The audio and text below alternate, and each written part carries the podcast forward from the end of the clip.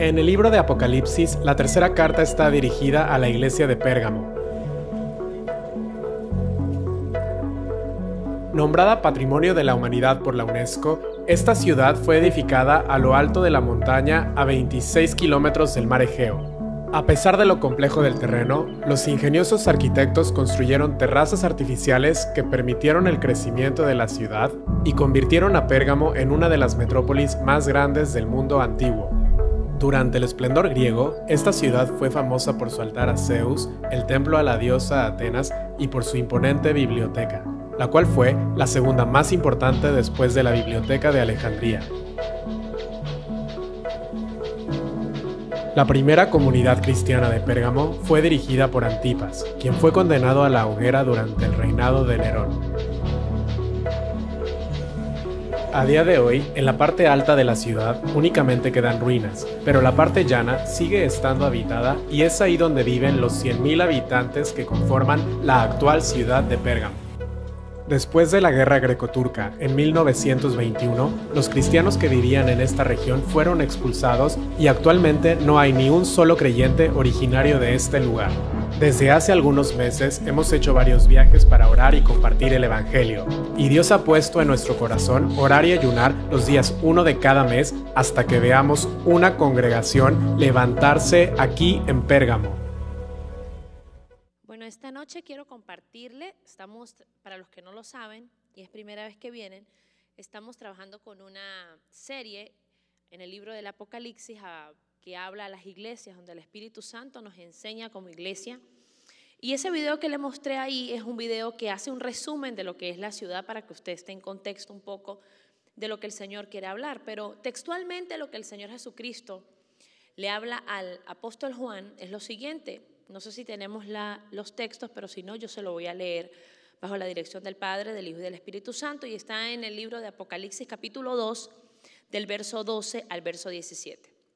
Y dice la palabra, y escribe al ángel de la iglesia en Pérgamo, el que tiene la espada aguda de dos filos, dice esto, yo conozco tus obras y dónde moras, donde está el trono de Satanás, pero retienes mi nombre y no has negado mi fe ni aun en los días en que Antipas, mi testigo fiel, fue muerto entre vosotros, donde mora Satanás, repite nuevamente.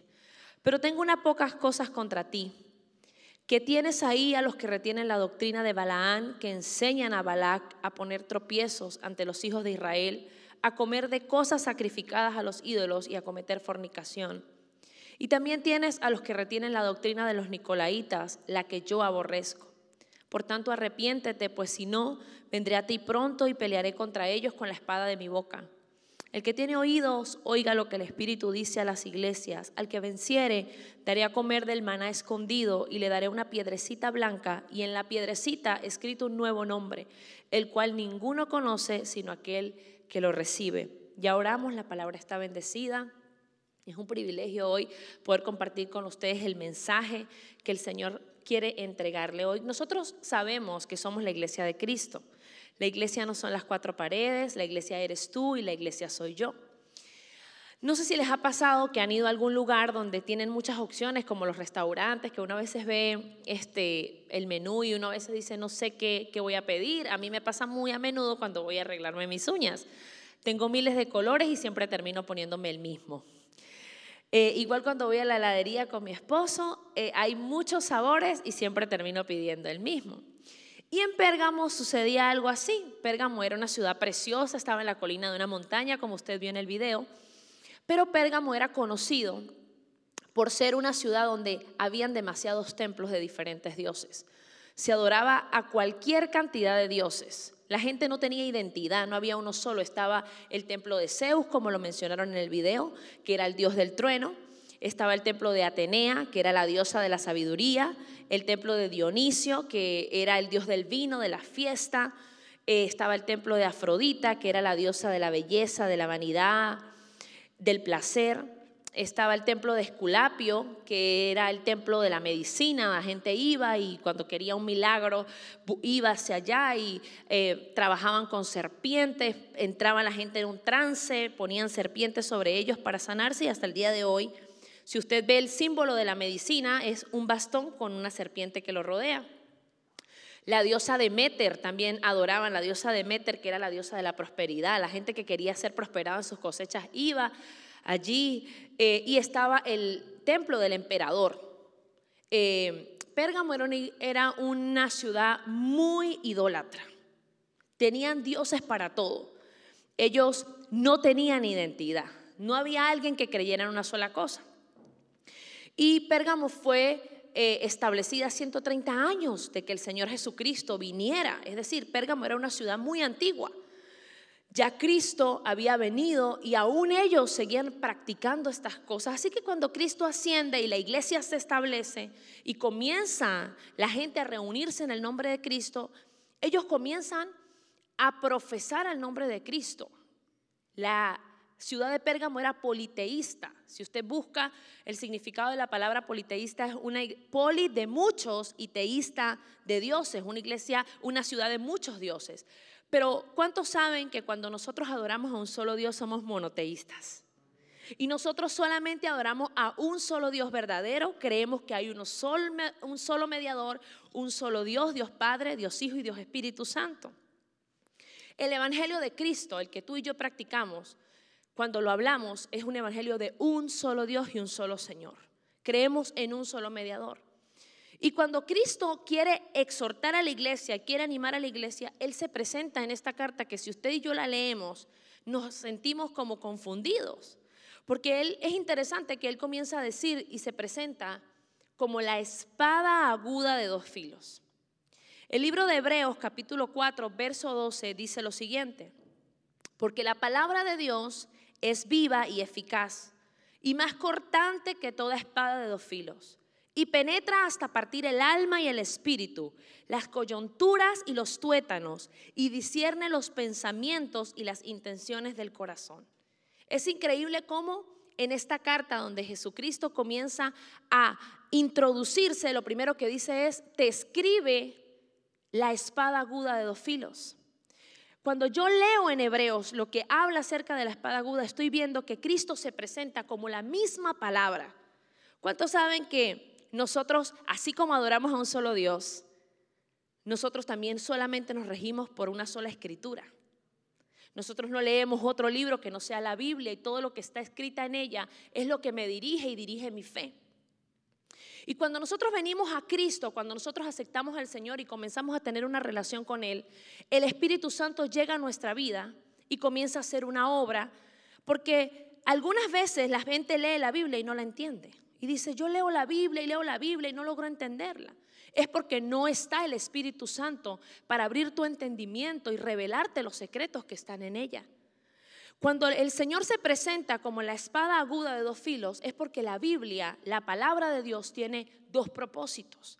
Ella entra a nuestra vida y parte el alma y el espíritu, separa, separa, el alma del espíritu, porque solo la manera en que tú y yo nos podemos comunicar con el Señor, escuchar a Dios y obedecer a Dios es a través del espíritu, porque Él es espíritu. Y cuando yo leo la palabra y yo me acerco al Señor, Él comienza a hablar a mi espíritu y mi espíritu comienza a renovar mi mente. Comienza a transformar mis pensamientos, mis actitudes, comienza a cambiar mi manera de hablar, mi manera de pensar. Entonces la palabra tiene dos propósitos. Salva, te salva a ti y me salva a mí y nos separa del mundo. ¿Por qué? Porque tú comienzas a distinguir entre lo falso y lo verdadero. Tú comienzas a conocer lo que a Dios le agrada y lo que no le agrada. Es ahí donde inicia tu verdadera transformación. El que tú vengas a la iglesia te acerca a Dios, pero el que tú leas la palabra te transforma. Entonces lo que el Señor le estaba diciendo al pueblo es, yo quiero que ustedes sepan que yo soy la verdad, la única verdad. Quizás donde ustedes están viviendo ahora hay muchos dioses, pero solamente en mí vas a encontrar lo que otros buscan en diferentes lugares. O sea, la verdad de un solo Dios para sanar, para prosperar, para libertar, para bendecir.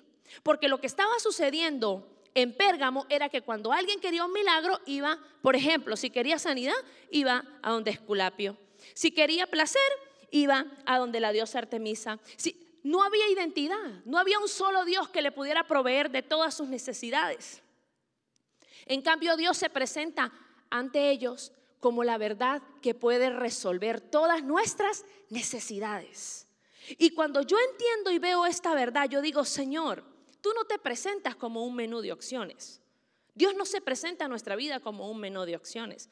Dios se presenta a nuestra vida como un Señor. Él no complace nuestros caprichos. Él nos da lo que nosotros necesitamos. Él no es un Dios del momento, Él es un Dios para todo momento.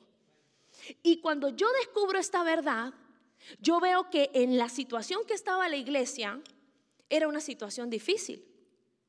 Porque hay veces que tú pides algo y tú le dices a Dios, Señor, quiero una casa. Y Dios te responde y te dice, yo te quiero dar paciencia, no una casa. Tú le dices, Señor, quiero ser millonario y Dios te dice, yo quiero darte sabiduría. Y tú le dices, Señor, quiero un trabajo nuevo y Dios le dice, quiero que soportes a tus compañeros de trabajo. Porque Dios no te concede lo que tú quieres, Dios te da lo que tú necesitas. Porque Él conoce todo de ti, lo más profundo de tu ser. Y Él sabe en qué momento llegar, cómo responder y qué entregarte. Lo que pasaba en esa ciudad era que todos querían algo diferente. Y para no discutir entre ellos su fe, iban y buscaban lo que les convenía. ¿Sabe qué hacían ellos? La forma en la que ellos adoraban a estos dioses era llevar, llevando sus alimentos al templo, los presentaban y luego que los presentaban, los consumían porque pensaban que esa era la manera que ellos recibían el milagro, el deseo.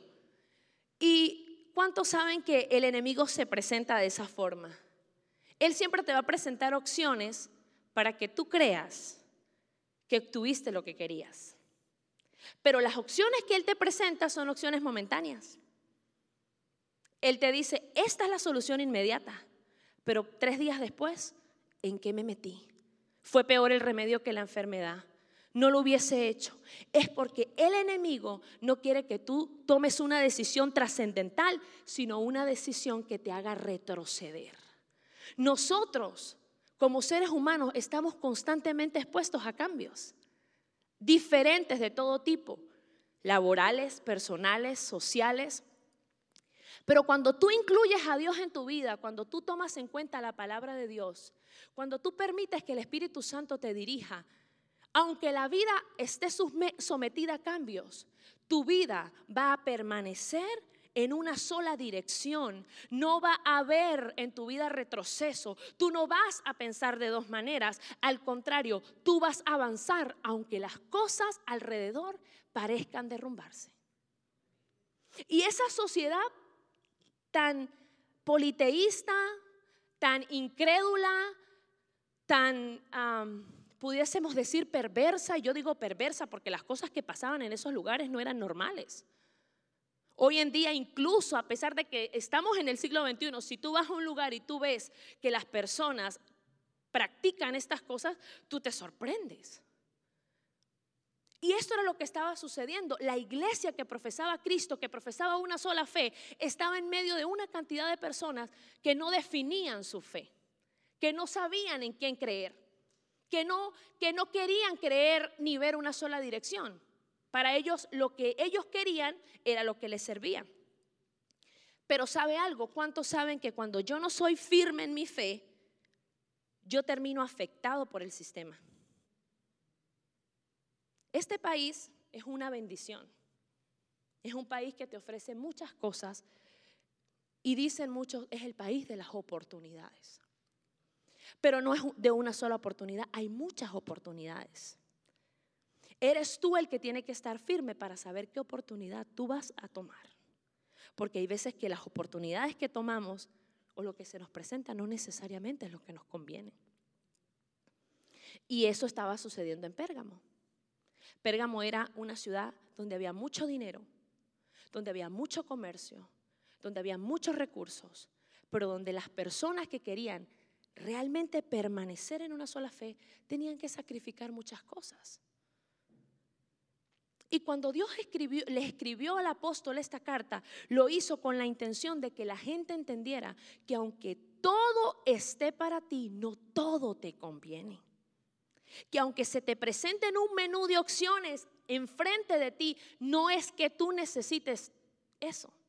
Y que Él quiere que tú seas una persona que piense de una sola manera, que actúe de una sola manera, para que puedas tener una relación con Él. Dios es un Dios celoso, pero no de celos, no de esos celos que usted y yo quizás a veces hemos sentido por la pareja, de esos celos opresores, no, no de ese tipo de celo. Dios es un celo de amor, porque Él te anhela. Él no quiere que tú te desvíes. Él sabe que tú fuiste creado con un vacío en tu corazón que solamente Él puede llenar. Y cuando tú tomas otros recursos, cuando tú buscas otras cosas para llenar tus vacíos, entonces tú vas a sentir más vacíos. Porque tarde que temprano esas cosas no estaban hechas a tu medida. No estaban hechas para ti. El problema es que nos gusta experimentar mucho y, a veces no enfrentar las consecuencias de esos experimentos. Entonces el Señor, que los amaba mucho, que amaba a la iglesia, los tiene que exhortar, los tiene que regañar, los tiene que enseñar. Porque ¿cuántos de los que están aquí han aprendido con regaños? Levante la mano, no le dé pena. Y si puede, los pies también. Y, él, y él les dice algo en el, en el verso 2 y lo 13, y lo quiero volver a leer para que usted vaya conmigo y me pueda entender. Dice, yo conozco tus obras. Él está diciendo, iglesia, ustedes han, yo sé lo que ustedes están haciendo. Y donde moras, yo sé que donde tú vives es el templo, el trono de Satanás. Pero también sé que aunque estás viviendo en una sociedad con tanta perversidad, tú no me niegas, tú no has negado mi nombre, tú no has negado mi fe. Ni aún en los días en que Antipas que era el pastor de la iglesia de Pérgamo, fue muerto entre vosotros. Y yo aquí dije, ay, me asusté. Eran perseguidos por su fe. La gente no entendía que ellos practicaban una sola fe. Y en ese momento Roma gobernaba sobre Pérgamo. Y los emperadores romanos tenían una fascinación por llamarse dioses. A ellos les encantaba que los adoraran. Les encantaba que la gente se postrara delante de ellos y les rindiera adoración. Y un día en, un lugar donde estaban todos, estaba Antipas, que era el predicador, el pastor de, esa iglesia. Él les dice a todos, quiero que todos se arrodillen, pero Antipas se quedó de pie. Antipas no se quiso arrodillar. Y el emperador esperó unos minutos, así como, probablemente no me escuchó. Quiero que todos se arrodillen. Y Antipas no se arrodilló. Entonces mandó a un soldado y le dijo, dile a ese hombre que se arrodille. Y Antipas dijo, si todos niegan su fe y todos están contra mí, yo estoy contra todos y lo agarraron y lo quemaron en una caldera de aceite hirviendo, vivo. Él no negó su fe, no negoció su fe. Él se mantuvo firme y la consecuencia fue la muerte.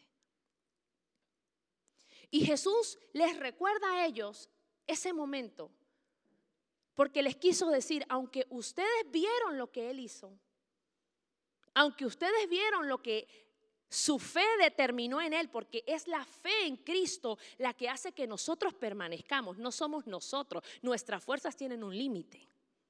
Si usted y yo pretendemos hacer algo en nuestra fuerza, nosotros nos vamos a cansar. Pero si usted se llena de la fe en Cristo, usted, pase lo que pase, usted va a permanecer. Y fue la fe en Cristo la que hizo que Antipas estuviera de pie.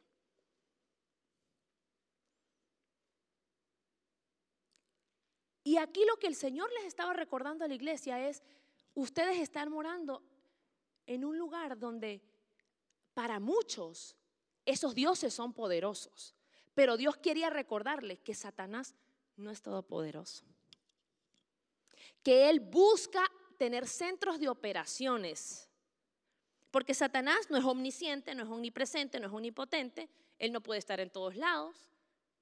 Él no lo sabe todo.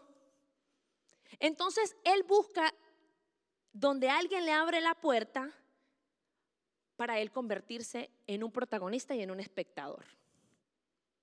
En el protagonista del fracaso y en el espectador de tus lágrimas. Y eso fue lo que pasó en Pérgamo. La gente le dio a él el lugar y él estaba reinando ahí en ese lugar. Él tenía su casa, su centro de operaciones, él todo lo veía ahí. Y él estaba, quizás, el enemigo estaba disfrutando lo que las personas estaban viviendo por causa de Cristo. Porque cuando tú y yo, en medio de una sociedad impura, en medio de una sociedad con tantos antivalores, decidimos permanecer en la fe y mantenernos, eso es de valientes. Vamos a ser atacados. Vamos a ser desafiados, vamos a ser criticados, nos van a decir una cantidad de cosas, pero vamos a estar plenos. Lo que pasaba con esas personas era que en ellos no había plenitud y por eso en cada lugar donde entregaban un sacrificio era porque querían más y más y más. Y si yo lo llevo al plano del día de hoy, nosotros no tenemos templos ya de dioses, ya usted no ve ningún templo de ningún dios. Ya no tenemos templos de dioses, pero sí se quedaron las ideologías de esos dioses. Todavía se practican las ideologías de esos dioses. Yo le llamaría al dios Zeus a la persona que dice, sin dinero no soy nada.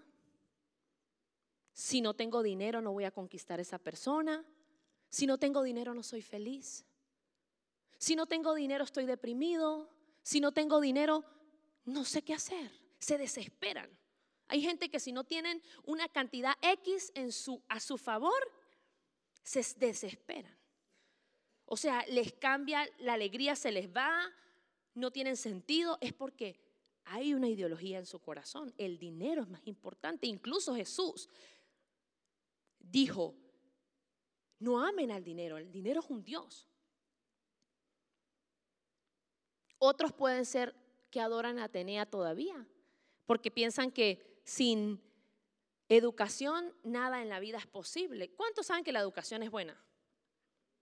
Pero no es Dios. Hay gente con mucha educación y perdónenme la palabra y la expresión, pero siguen siendo ignorantes. Porque su vida está llena de conocimiento, pero su vida está llena de malas decisiones. Porque la sabiduría y el conocimiento es bueno, pero no te transforma. El conocimiento es bueno, pero no te cambia. Puedes ser el hombre más inteligente y aún así golpear a tu esposa. Puedes tener miles de cuadros en tu cuarto, PHs, doctorados, y aún así ser la persona más infeliz del mundo, más grosera, más déspota. Porque el conocimiento no te transforma. Otros pueden ser que todavía pongan su fe en Esculapio, porque piensan que sin medicina no pueden vivir. Admiro profundamente a los médicos me quito el sombrero. En la pandemia fueron héroes, pero no son Dios. La medicina no es Dios. Inventaron los retrovirales para el SIDA, pero no han hallado la cura para el cáncer. Inventaron la vacuna para el COVID, pero ya tenemos cuántas variantes. La medicina no es Dios. No puede ocupar el lugar de Dios. Y hay gente que endiosa a los médicos. Es ahí donde entra la fe. Porque cuando la medicina tiene un límite, te queda solamente Dios. Hay gente que todavía adora a los emperadores porque si lo vemos desde un plano, hoy en día podemos decir que hay gente que es politiquera, hasta decir ya no más practican, aman la política, les encanta la política, defienden a los políticos, se dividen familias por la política, por ideologías humanas de personas que como tú y como yo pecan y están fracturadas y no son 100% justos. El único justo es el Señor y es su reino el que trae justicia a nuestra vida. Hoy luchamos con esas ideologías, es una verdad. Se quedaron las ideologías, se quedaron para gobernar nuestra vida, se quedaron para regir la sociedad. Y hoy no nos matan como mataron a Antipas, que lo quemaron. Hoy nos anulan socialmente si nosotros pensamos diferente. Hoy nos dicen mentes cerradas, locos de la prehistoria, evangélicos, evangélicos diría mi esposo, religiosos aburridos, gente que no le gusta y no sabe lo que es la felicidad ni el disfrute de la vida, fanáticos. A mí me han dicho de todo esto ya no es nuevo para mí. Fanática, estás perdiendo la juventud, estás loca.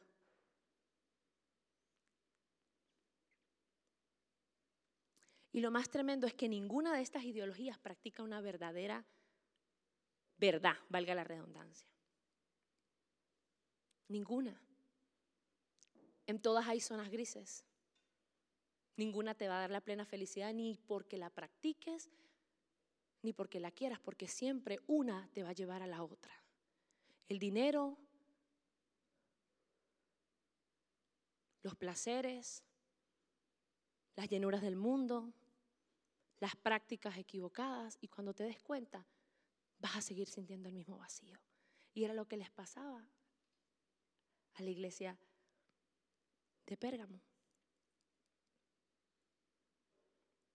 Y no solamente a la sociedad, la iglesia comenzó a practicar estas cosas.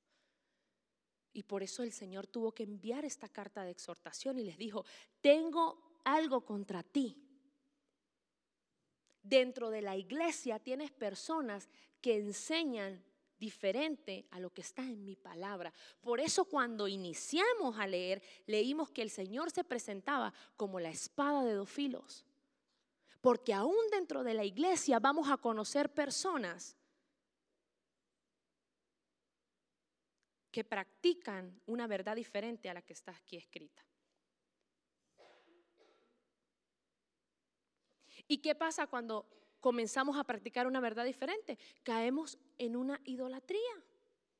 Porque escuchamos a cosas diferentes a las que Dios nos quiere hablar.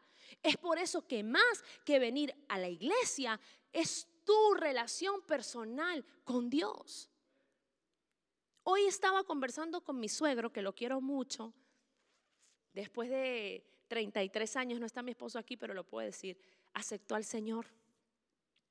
Y está experimentando un nuevo nacimiento y está enamorado y nos llama y nos dice, leí este pasaje y el Señor me habló. Y me dice, y me, y apasiono y me levanto a las 3 de la mañana y abro la Biblia y siento que Dios me habla. Él está viviendo una fe nueva. Dice, tiene 65 años y dijo, pareciera que estuviera aprendiendo a leer. Si hubiese conocido esto antes, mi vida hubiese sido diferente. Es como si me hubiesen quitado una venda de mis ojos. Y yo lo escuchaba hablar y dije, su espíritu está teniendo una conversación con Dios. Porque cuando usted ora, usted habla con Dios.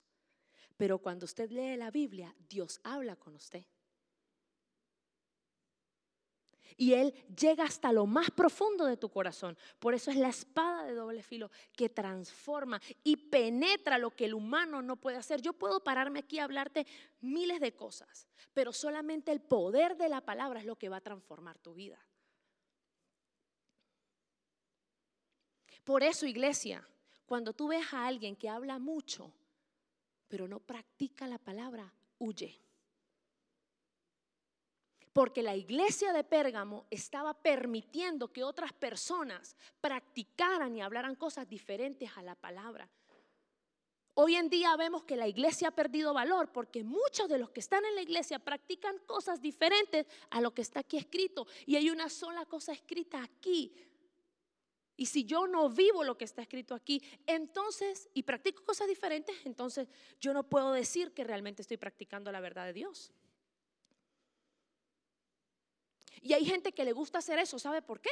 ¿Sabe por qué hay gente que tiene un pie aquí y un pie aquí? Porque le gusta lo mejor de los dos mundos. Quiere la bendición de Dios, pero quiere los placeres del mundo también. Quiere que Dios le bendiga el negocio, pero quiere también hacer lo que quiera. Quiere que Dios le abra puertas, pero también quiere hacer lo que le complace, lo que le gusta lo que sabe que no agrada a Dios. Porque si yo comienzo a leer la palabra y yo comienzo a tener una relación con Dios, lo primero que yo empiezo a conocer es lo que a Él le agrada y lo que a Él no le agrada.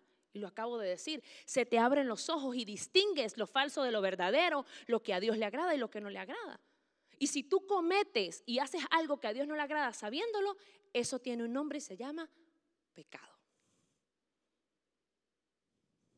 Y Dios quiere, así como quería con la iglesia, que fueran personas con una sola práctica y una sola fe, la que está escrita en la palabra, la que está basada en Cristo.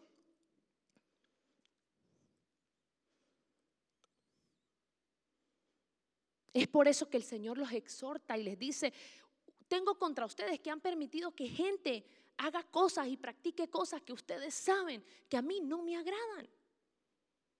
Y lo mejor y lo peor es que ustedes lo permiten, se lo aplauden y le dan la sobadita de la espalda. Yo no digo que seamos jueces de nadie, pero una persona que verdaderamente ama a su hermano da un consejo sabio y va a la palabra, que la palabra es la única que puede transformarnos. Porque yo puedo decirle a alguien, no, está bien, pero Dios te ama, pero Dios te abraza. Pero eso no va a transformar a la gente. Tienes que llevarlo a la palabra y decirle, Dios quiere transformar tu vida y que no caigas en el mismo error. La palabra dice en 2 de Corintios 5, 17, que el que está en Cristo nueva criatura es, las cosas viejas pasaron, todas son hechas nuevas. Tu pasado no te define, pero no lo vuelvas a cometer porque Cristo quiere que tú seas una persona firme y que no cometas los mismos errores. Si no, eso no es arrepentimiento, eso es remordimiento. Pura culpa. ¿Cuál es el deseo que Dios tenía para Pérgamo y que tiene para ti hoy? Les dice claramente en el verso 16. Por tanto, arrepiéntete. Si no vendré a ti pronto y pelearé contra ellos con la espada de mi boca.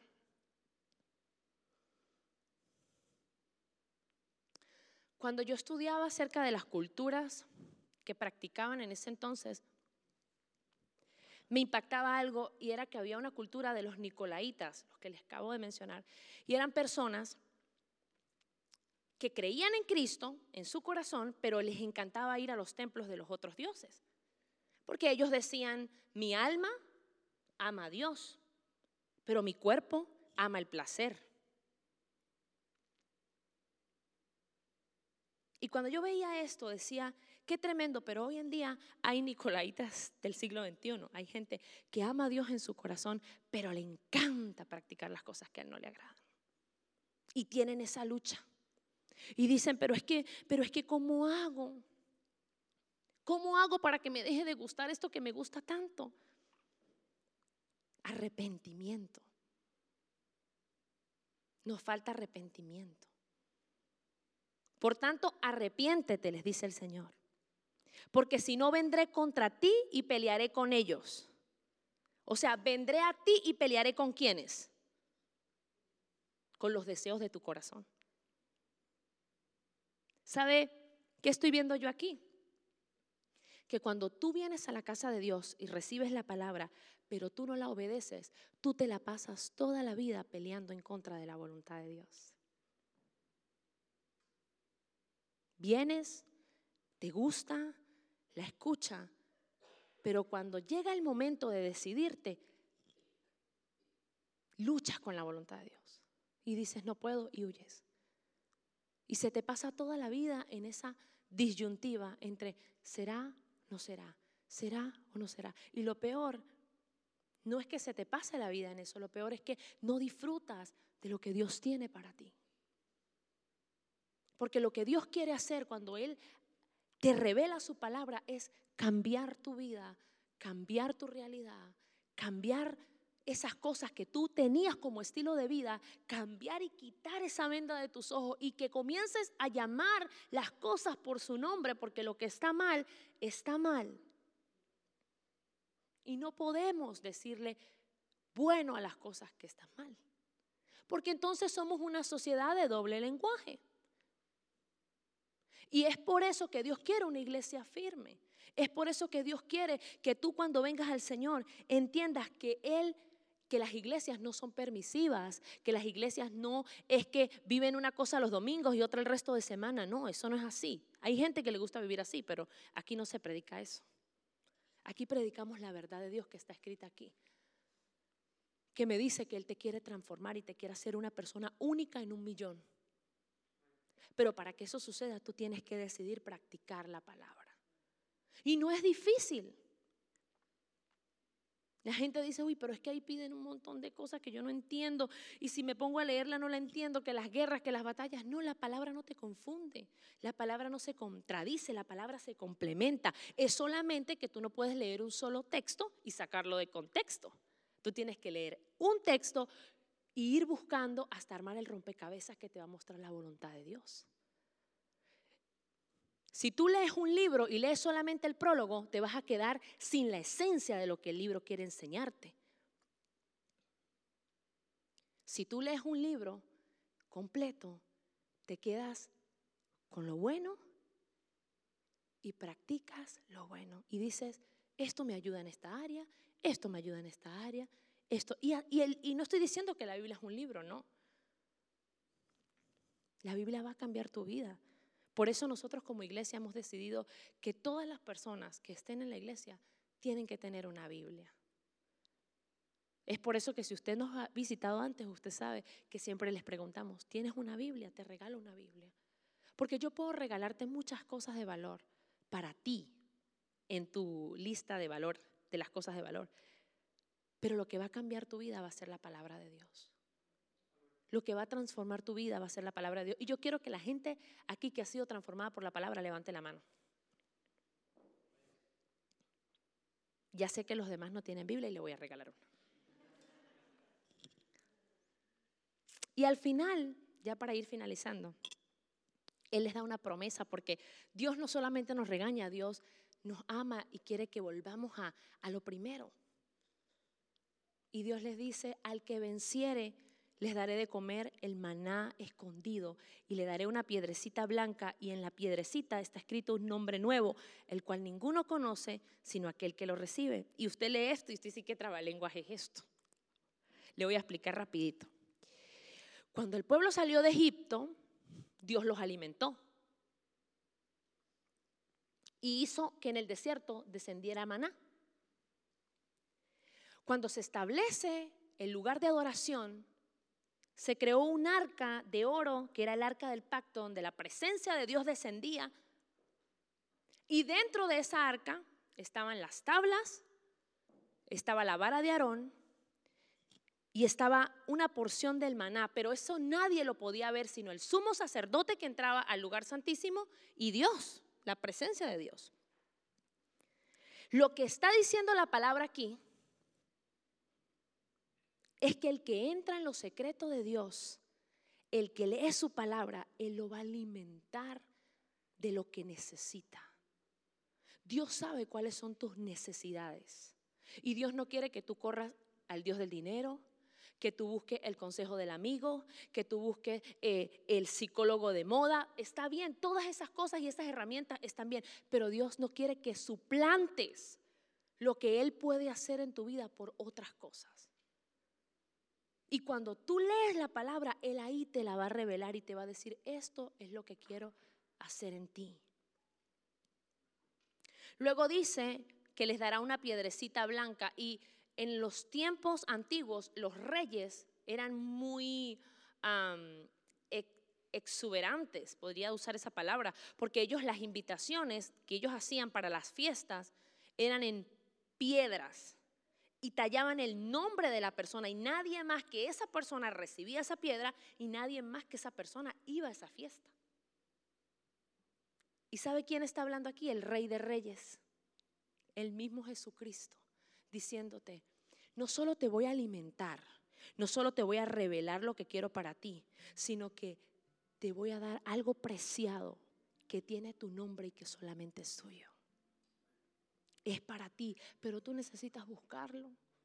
Tú necesitas ser intencional. Yo le invito a que usted se ponga de pie. Quiero decir que nosotros no predicamos religión. Nosotros hablamos de relación con Dios. La religión nos separa. La religión nos divide, la religión nos marca distancias. Tú eres esto, yo soy esto. Tú haces esto, yo hago esto. La relación nos une. Hoy en esa conferencia que estuvieron, que, estuvimos, que mi esposo este, mencionó, nos hicieron una pregunta. Y dijeron, ¿en dónde encuentran su pasión? Y por unos segundos pensé, en mi relación con Dios.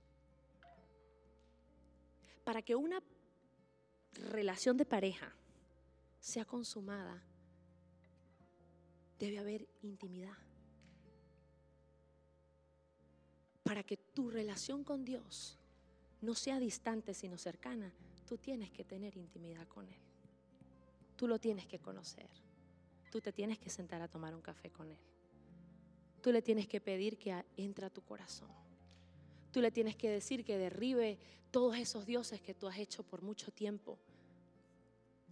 ¿Cuáles son los dioses? Pueden ser la rabia, el enojo, la ira, la contienda, la avaricia, la falta de fe, la envidia. Esos son nuevos dioses y se quedan en nosotros y gobiernan nuestra vida y ellos son los que rigen y alzan la voz en los momentos de dificultad. Y cuando tenemos un problema, sale de nosotros ese Dios. Pero hay un Dios todopoderoso que puede silenciar a todos esos a los que tú le has dado lugar. Mandarlos a callar, salir de ti y Él llegar a reinar para siempre en tu vida. Él es el único que te puede transformar. No soy yo, no es el pastor, no es Alfa, es Cristo. Ese es el Cristo al que yo predico, al que yo vivo y por el que afortunadamente me llaman loca, fanática. No me importa. Sin Él no sé dónde estuviera.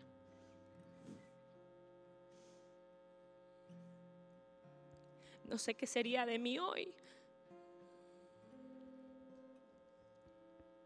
De mi matrimonio, de mi familia,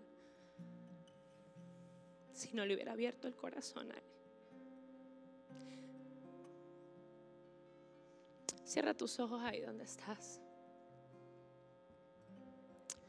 Gracias Espíritu Santo. Escucha esta oración nada más por tu presencia en este lugar. Señor, quizás en esta sociedad en la que vivimos hay muchas cosas a las que le hemos dicho que sí. Quizás hasta nos gusta practicarlas. Quizás a veces queremos dejar de hacerlo, pero no tenemos la fuerza porque sentimos que hay algo más fuerte dentro de nosotros. Quizás cuando quiero dar el paso hay algo que me arrastra a retroceder y yo quiero ser diferente, Señor. Yo quiero esa transformación genuina, esa transformación real, no solamente que yo pueda hablarla, sino que yo pueda vivirla. Yo quiero dormir, Señor, toda la noche. No me quiero despertar desesperado. Señor, no quiero competir con mi compañero de trabajo, quiero quererlo, amarlo y poder tener una amistad con él. No quiero ser el mejor, pero quiero que valoren lo que hago, Señor, en donde estoy. Señor, quizás le he dado lugar a la queja y me he quejado de todas las cosas que me han pasado. Y he dicho, ¿acaso soy el único que tiene que vivir esta situación? Pero yo te pido perdón. Yo quiero que usted, si usted, esta palabra es para usted, yo quiero que usted pronuncie esa palabra y diga, perdóname Señor. No tengas miedo. Nadie te está viendo. Dile, perdóname Señor, tú eres real. Hoy me arrepiento Señor si he tenido esa conducta. Hoy me arrepiento en mi corazón, pero hoy lo pronuncio, hoy lo digo, me arrepiento Señor. Me arrepiento, Señor, de haber mirado atrás. Me arrepiento de buscar excusas. Me arrepiento de buscar soluciones inmediatas. Ya no quiero nada, Señor, que me haga sentir nuevamente vacío. Quiero tu llenura. Quiero plenitud. Quiero paz. Espíritu Santo de Dios, tú estás en este lugar.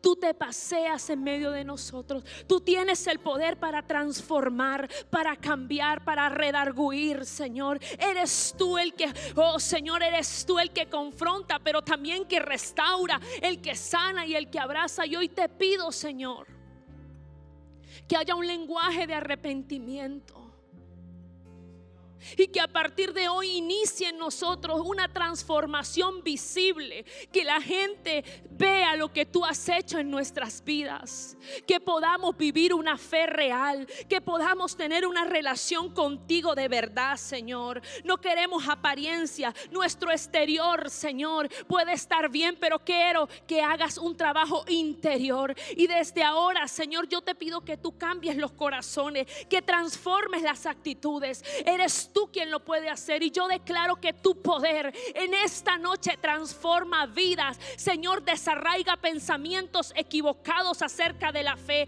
Quita incredulidad, Señor. Comienza a mostrarte a partir de hoy. No importa quién tú seas, porque el Señor te conoce desde que tú estabas en el vientre de tu madre. Él tiene un plan especial contigo. Y si estás hoy aquí es porque Él lo diseñó. Hasta aquí Él te ha ayudado, te ha te ha protegido, te ha guardado, ha suplido tus necesidades y quiere ser parte de tu vida. Señor, no importa quién se resista, porque tú siempre eres más fuerte que nosotros. Llena en esta noche cada corazón con tu presencia. Las cuerdas de amor hoy caen sobre nosotros. Escucha esta canción. Oh, nada en ti se perderá. Oh, esa es mi seguridad.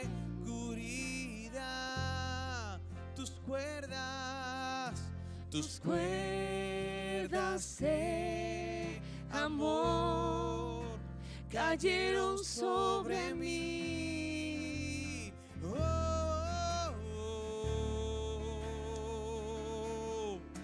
Tus, cuerdas de amor cayeron sobre mí. Oh, es tu amor, es tu amor